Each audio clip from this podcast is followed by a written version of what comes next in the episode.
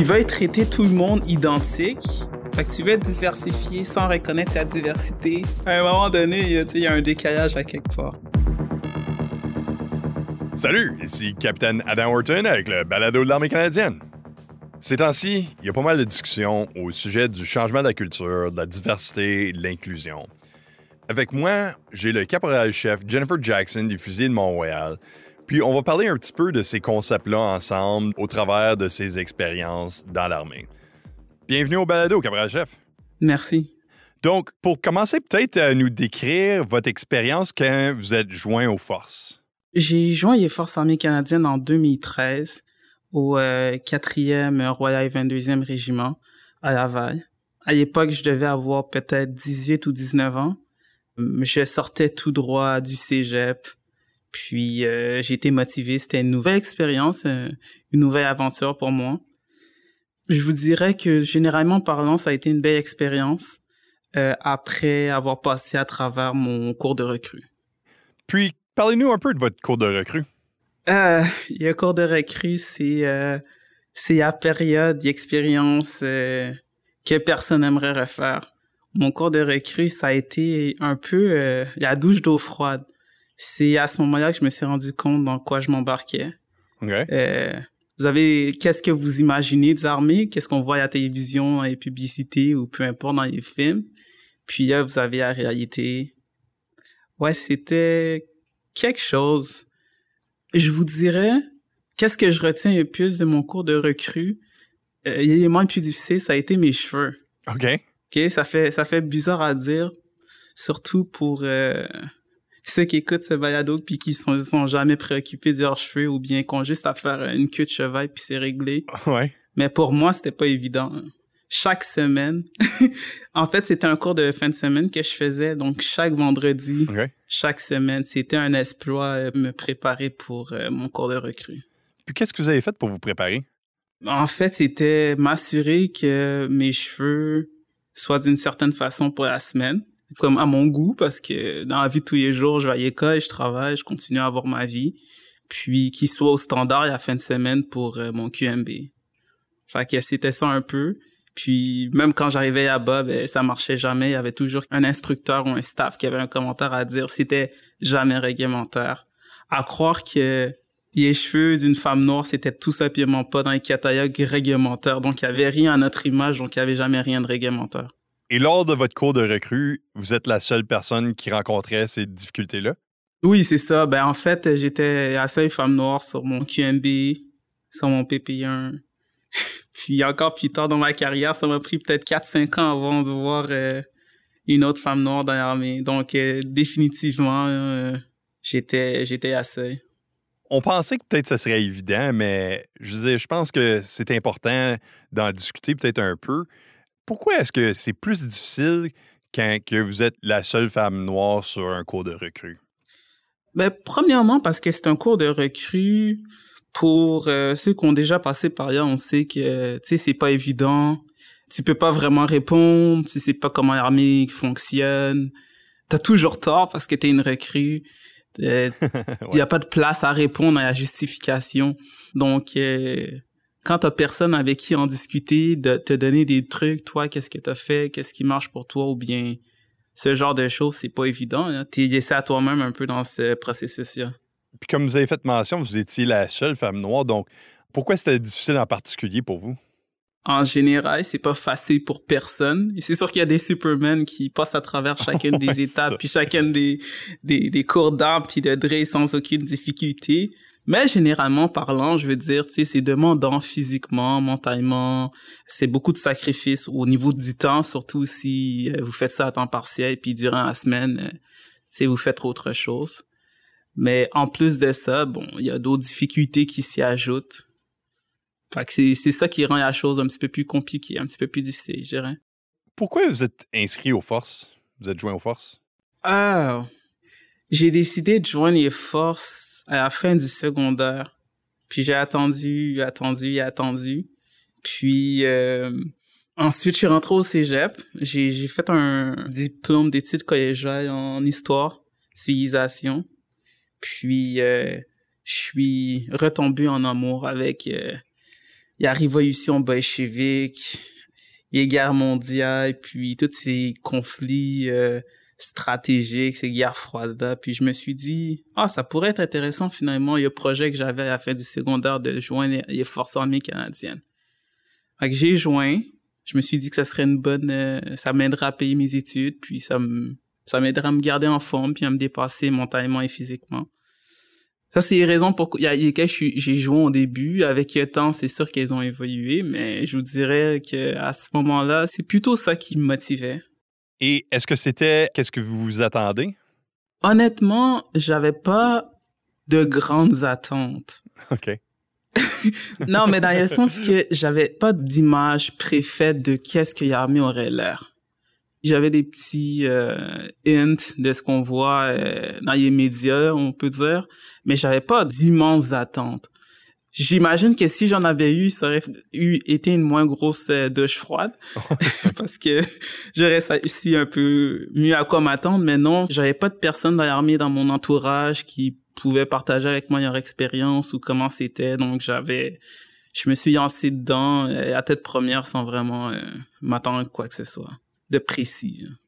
Depuis que vous êtes joint, est-ce que vous avez eu la chance de faire des déploiements euh, en opération?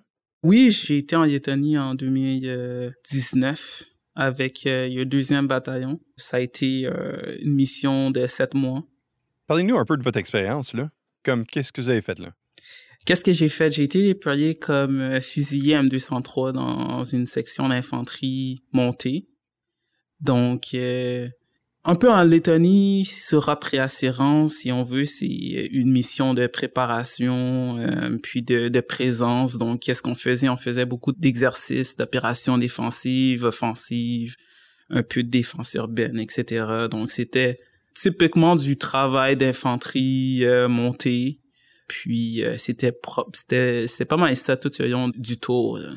Puis, c'était quoi les, les défis d'être en opération en Lettonie? Il y avait beaucoup de défis. Mais euh, si vous me demandez précisément les défis d'une femme noire en Détonie, ça c'était autre chose. ben, allons-y. OK. Il y a deux volets à ça.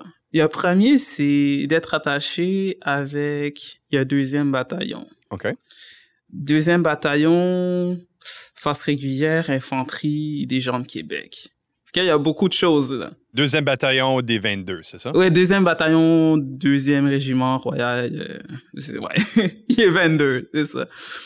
Donc, moi, comme je vous ai dit, j'ai joint quatrième bataillon, donc j'ai joint à réserve. Quand j'ai joint en 2013, on n'était pas beaucoup de femmes, mais il y avait des femmes. On était peut-être trois, quatre, avec le temps s'augmenter, quatre, cinq femmes. Donc, on n'était pas beaucoup, mais c'était quelque chose, dès que je suis rentré, que j'avais l'habitude de voir des femmes dans l'infanterie. Mm-hmm. Même chose pour les Noirs, il y en avait pas beaucoup. On est sur la rive nord ici, donc on n'était pas beaucoup, mais il y en avait au moins un autre. Mais eux, deuxième bataillon, ils ont jamais vu ça des femmes dans l'infanterie. Ou s'il y en a, il y en a une ou deux de temps en temps. Mm-hmm. Dans tous ces régiments, je parle. Pas juste au bataillon. Peut-être deux, trois. Des Noirs, même chose. Peut-être encore moins. Donc, euh, je, je, rentrais au bataillon, regardais avec des gros yeux. Oh, un castor sur le front, caporal. Ils comprenaient pas qu'est-ce qui se passait. Ils avaient jamais vu ça. Donc, euh, même chose, je me souviens, il y a la première journée que je me suis formé dans les rangs. Ça a pas pris longtemps, hein, comme, je pense que même après-midi, on me rencontrait pour mes cheveux, qui étaient pas réglementaires. Sans doute, vous étiez encore ça. Non, c'est ça. Moi, je, savais à quoi m'attendre. Je me promène avec formulaire des coiffures réglementaires dans ma poche de combat. fait que je les ai montrés, j'ai dit, montrez-moi où c'est pas réglementaire. OK, je comprends. Puis, eux, ils voulaient rien savoir. Ah non, c'est pas réglementaire, ça marche pas. Mais basé sur quoi? Ah, euh... bon, j'arrive, je suis réservé, je, viens juste d'arriver, je vais pas faire de conflit. Fait que je, sais, je prends, je change mes cheveux. Mais ça, ça peut sembler comme des petites choses avec très peu d'incidence. Bon, c'est une, coupe de cheveux, c'est une couette au lieu d'une tresse, mais c'est pas aussi simple comme ça. Pour euh, des femmes noires, des cheveux, c'est pour protéger nos cheveux, uh-huh. pour s'assurer qu'ils cassent pas, parce qu'il y a seulement d'une certaine façon qui tiennent. Parce que si je les tresse pas d'une certaine façon, ils dureront pas plus que deux jours. Tout ce genre de choses rentrent en considération, mais eux, tout ce qu'ils voient, c'est, bon, c'est une couette au lieu d'une tresse. Mais ça, c'est pas des choses que je vais m'asseoir dans le bureau du euh, SMR puis du SMC puis leur expliquer pendant 40 minutes que non, c'est important que mes cheveux soient tressés, pas en conroll, mais individuels parce que sinon ils vont casser. Ils en ont rien à faire, ça. Ouais. tu sais? Ça a été ça euh, dès la première journée formée dans l'Iran. Je vous dirais que cette première journée-là, ça a été une bonne illustration de comment il reste de mon pré-déploiement puis de mon tour à y avoir hier. Je trouve ça intéressant parce que, tout justement, j'ai parlé avec une femme noire, tout justement, à ce sujet-là. Les cheveux, les... peut-être que les gens qui écoutent en ce moment, ils disent, ouais, ces cheveux, puis comme vous dites, hein, c'est juste, c'est pas aussi simple que ça, comme, tu sais, tu peux pas juste faire n'importe quoi, puis ça va être correct. Puis les gens seraient peut-être portés à dire, ben c'est juste vous, là, c'est juste un problème que vous avez. Mais non, c'est un problème extrêmement commun, tout justement, entre les femmes noires. Donc, c'est pas juste une question de, ouais, c'est juste des cheveux. Ouais, puis c'est un problème qui démontre comme un genre de pattern, si vous me permettez, en ISS. Mhm. Ça montre que ceux qui prennent les décisions, ceux qui font ce genre de politique-là, c'est pas des gens qui nous ressemblent. C'est pas des gens qui se sont jamais posé des questions sur leurs cheveux ou c'est pas des gens pour lesquels ça a déjà été un problème ça. Alors tant qu'on n'aura pas des gens qui nous ressemblent autour de la table à prendre des décisions il y a jamais personne qui va s'intéresser à ces problèmes-là ou bien qui vont leur donner de l'importance puis c'est un cercle vicieux parce que on s'occupe pas des petits problèmes comme ça. Quand les plus gros problèmes vont transparaître il y a personne qui qui vont s'en occuper non plus parce qu'il y a personne qui prend les décisions que ça affecte ça, c'est un cercle vicieux parce que moi, a aussi mes amis qui me ressemblent me demandent Ah, c'est comment l'armée? Est-ce que je devrais me joindre à toi? Est-ce que je devrais rejoindre les forces, etc. moi, euh, je dis Ouais, ouais, ouais, écoute, il y a des bons côtés, mais par contre, euh, tu vois tes faux là que t'adores faire, ça, ça marche plus. Ah, c'est bon, mais par contre, euh, hmm, je sais pas s'il y a casse qui va fit ta, tes tresses. Ah ouais, ouais, c'est correct, mais par contre, hein, ça, ça commence à faire beaucoup, vous voyez? c'est ça. C'est ça. Lors de cette expérience-là, est-ce qu'il y avait des gens avec qui vous pouvez parler pour trouver du support ou de l'assistance, peut-être de la compréhension? Pas dans les forces. Non? Pas dans les forces, non. Et à l'extérieur des forces? À l'extérieur des forces, oui. Il y a personnes qui vont comprendre que ce genre de questions-là, puis ce genre de préoccupations-là, c'est pas ridicule. Mais pas dans les forces, personne qui va comprendre. Même si je me tourne vers une femme, ben, les cheveux d'une femme blanche, c'est pas la même chose, c'est pas le même questionnement. Et si on lui force à faire une tresse, elle peut la défaire 15 minutes après sa tresse, puis repartir à zéro, retourner dans les mondes civils, vivre sa vie. Moi, si je décide que je dois faire une tresse, pour un exercice d'une semaine, il faut que j'aille payer quelqu'un qui tresse mes cheveux d'une certaine façon qui tienne, puis que je prenne un autre deux heures pour y défaire, puis ensuite que je paye un autre montant pour refaire mes cheveux à mon goût. C'est pas la même chose, c'est pas la même réalité. Donc, tant que t'as pas quelqu'un euh, qui comprend exactement puis qui a vécu la même expérience, il y a personne d'autre qui va te comprendre. Qu'est-ce que vous avez fait pour surmonter ces défis-là lors de votre déploiement puis euh, en étant en bataillon? tu t'arranges. tu t'arranges. Ouais, ouais, ouais. je veux dire, tu t'arranges. Donc, à l'extérieur euh, de votre déploiement en Lettonie, puis euh, de qu'est-ce que vous avez vécu en bataillon, est-ce que vous avez fait d'autres tâches, euh, soit dans le domaine domestique ou avec, avec les fusils de Mont-Royal ou les, les 4e 22? Oui, avant d'aller euh, passer à ce sujet-là, j'ai une anecdote en Lettonie, fait que avant de changer de sujet. Ah, ok, parfait. Euh, fait que j'ai expliqué mon expérience avec le deuxième bataillon en pré-déploiement. Mm-hmm. Arrivé en Lettonie, ça c'est un théâtre complètement différent. Ok. Des membres d'une autre armée qui, qui prennent des photos de moi quand je marche ou qui me demandent de prendre des photos parce qu'ils ont jamais vu une femme noire en uniforme ou une femme noire tout court ou qui te regardent pendant il te fixe pendant 15 minutes.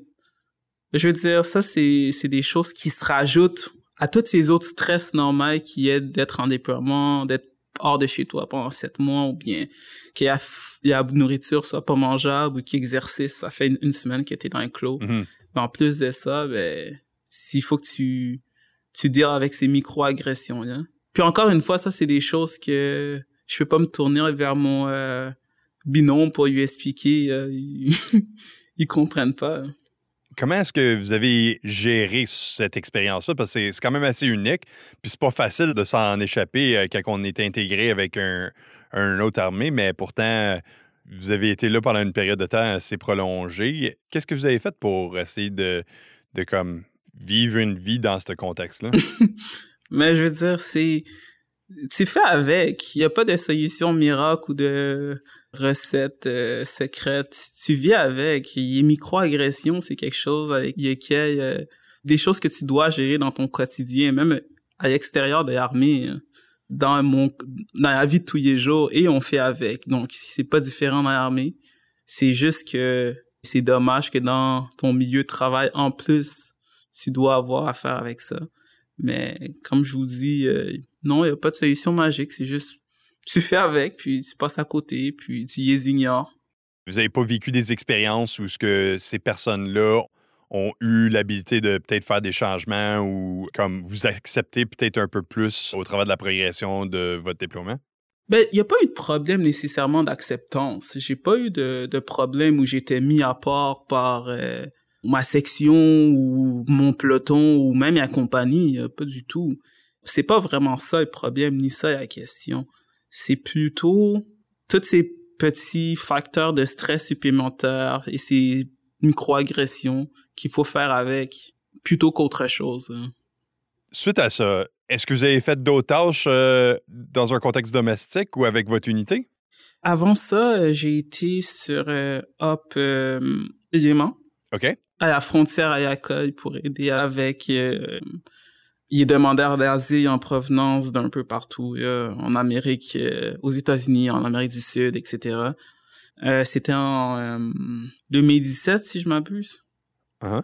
Ça, c'était différent, par contre, parce que ils avaient besoin d'un soutien pour euh, aider à faire de la traduction, puis aussi aider à euh, comprendre les différentes cultures. Fait qu'on était présent en tant que ben, militaire dans notre métier, mais aussi notre capacité en tant qu'aviseur culturel avait été utilisée aussi. Donc, c'est une opération dans laquelle on s'est retrouvé. Il y avait beaucoup de Noirs. Il y avait des Latinos, des Latinas, puis euh, Mhm. c'est ça fait de changement. Ça fait du bien à voir. Comment est-ce que ça fait de changement dans vos sentiments de voir des gens comme vous qui pourraient peut-être comprendre un peu plus les difficultés que vous avez vécues dans des circonstances où il n'y a pas des gens que vous pouvez comme vous associer avec autant? Dans le sens que, tu sais, comme des personnes qui comprennent des problèmes avec les cheveux, puis des personnes qui comprennent qu'est-ce que c'est avoir des microagressions. Non, mais ça fait du bien, c'était rafraîchissant. Ça nous rappelait que finalement, euh, on n'était pas tout seul. L'armée, c'est pas une institution euh, aussi blanche qu'on en a l'impression au premier abord. C'est une belle expérience. Overall. il y aura toujours quelque chose, il y aura toujours quelque chose, mais overall, ça a été une belle expérience. Mais je me souviendrai toujours euh, une soirée où je faisais du roving avec euh, un membre, un soldat du premier bataillon. Puis, euh, il y avait un demandeur d'asile avec sa, petite fille qui voulait remplir sa gourde d'eau, ouais, à salle de bain. Puis, il y avait pas de personnel de la Croix-Rouge pour les escorter. OK? Dans le fond, nous, c'était pas notre travail de les escorter. Nous, on fait juste du roving, s'assurer que les tentes elles prennent pas en feu, puis que le monoxyde de carbone, les détecteurs de monoxyde de carbone fonctionnent. Tu sais? Ouais, puis pour ceux qui ne savent peut-être pas, ça, c'est c'est une tâche assez. tu sais, une, une tâche assez normale dans l'armée. On fait ça tout le temps, là. Ouais. Puis, euh, en tout cas, c'était fascinant. Il était une heure du matin. hein. Ouais, ouais, c'est ça. Puis, euh, c'était pas notre tâche, mais je veux dire, c'était dans notre direction, il y a bain. Fait qu'il y avait rien qui nous empêchait de l'accompagner tant qu'il y a affaire à tombe. X nombre de temps que la Croix-Rouge revient puis son enfant envie d'aller à la salle de bain. Fait que j'ai dit, OK, puis je- fait que je me tourne vers mon binôme puis je lui dis, OK, on y va. Elle me dit, ah ouais, mais c'est pas notre job. Je suis comme, Là, je lui dis, peu importe, on y va. Il dit, ouais, mais c'est pas notre tâche. Alors là, je lui dis, ben, ta tâche, visiblement ta tâche, puis ma tâche, c'est pas la même. Elle me répond, ah oui, c'est vrai, vous autres, là, vous êtes là euh, parce que vous êtes des minorités ethniques. Wow. j'étais flabbergaste. Je pense j'étais... Euh, je pense pas que j'ai répondu, j'étais trop surprise. Donc, quand je vous dis euh, overall, c'est une belle expérience, mais il y aura toujours quelque chose. Euh, c'est de ça que donc je parle. Maintenant, j'ai pogné sur ça tantôt, là, puis je vais vous demander. on parle euh, de votre cours de recrue puis de la qualification de base militaire. Maintenant, vous êtes caporal-chef. Est-ce que vous avez eu la chance d'avoir une section sur un cours de qualification de base militaire où est-ce que vous pouvez être instructrice? Oui, oui, oui. J'ai donné des instructions sur plusieurs cours jusqu'à présent. Puis, est-ce que vous sentez comme vous avez la chance de peut-être prendre un rôle actif à améliorer cette expérience-là pour les nouveaux recrues? Définitivement, définitivement, à mon niveau, j'ai pas eu de personnes dans ma section qui avaient besoin, par exemple, qu'un staff les appuie par rapport à une directive sur les cheveux, par exemple, ou quelque chose comme ça. Mais euh, dans mon peloton, dans d'autres sections, c'est arrivé, puis j'ai mis mon petit grain de sel. Je peux faire une différence à mon côté, je vais la faire, mais c'est pas au grade de caporal-chef qu'on va euh, faire bouger bien des choses. Je peux faire à mon niveau, mais euh, je peux pas faire plus. Donc, en parlant de ça, c'est, quoi vos, euh, vos buts de carrière futurs? Dans les forces? Oui, si vous en avez. Puis ça suit. ça suit.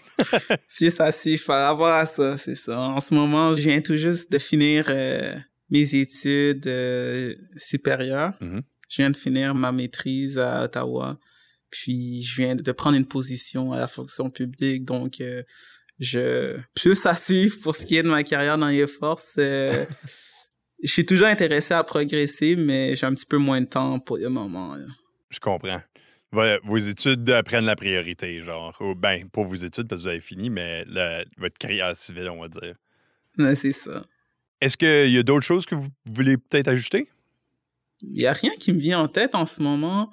Peut-être à part euh, réitérer le fait que pour que les choses changent, il faut que le changement vienne d'en haut. Pour qu'un changement vraiment concret, puis qui fait une différence sur le terrain, arrive, il faut que ceux qui sont en haut regardent qu'est-ce qui se passe sur le terrain. Puis c'est quoi les préoccupations sur le terrain. Puis pas seulement pour la majorité, mais aussi pour la minorité, si on veut inclure la minorité pour que l'armée devienne à l'image du Canada.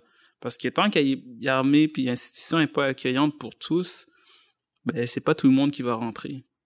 Qu'est-ce que vous direz à une jeune femme noire qui était pour se joindre à l'armée canadienne? Qu'est-ce que vous leur direz euh, s'ils regardent faire leur cours de recrue puis ils se disent ouais peut-être je suis capable? Qu'est-ce que vous leur direz? Je lui dirais passe à travers le cours de recrue, parce que les choses vont aller mieux une fois qu'il va être fait. Puis continuer à progresser, puis monter en grade, parce qu'il faut plus de monde qui nous ressemble dans l'armée pour que les choses avancent. C'est vraiment un beau message. ben, merci beaucoup d'avoir pris le temps de nous parler. J'apprécie vraiment ça. Ça fait plaisir. Merci d'avoir pris le temps de, de m'écouter puis de prendre un intérêt pour euh, ce sujet-là. Oui, ça me fait plaisir. Ça, c'était le caporal-chef Jennifer Jackson des Fusiliers de Montréal qui nous partageait son histoire. Si vous avez une histoire à partager, pitchez-nous un courriel. Vous pouvez le trouver dans les notes du balado. Comme d'habitude, moi je suis Capitaine Adam Horton. Prenez soin de vous.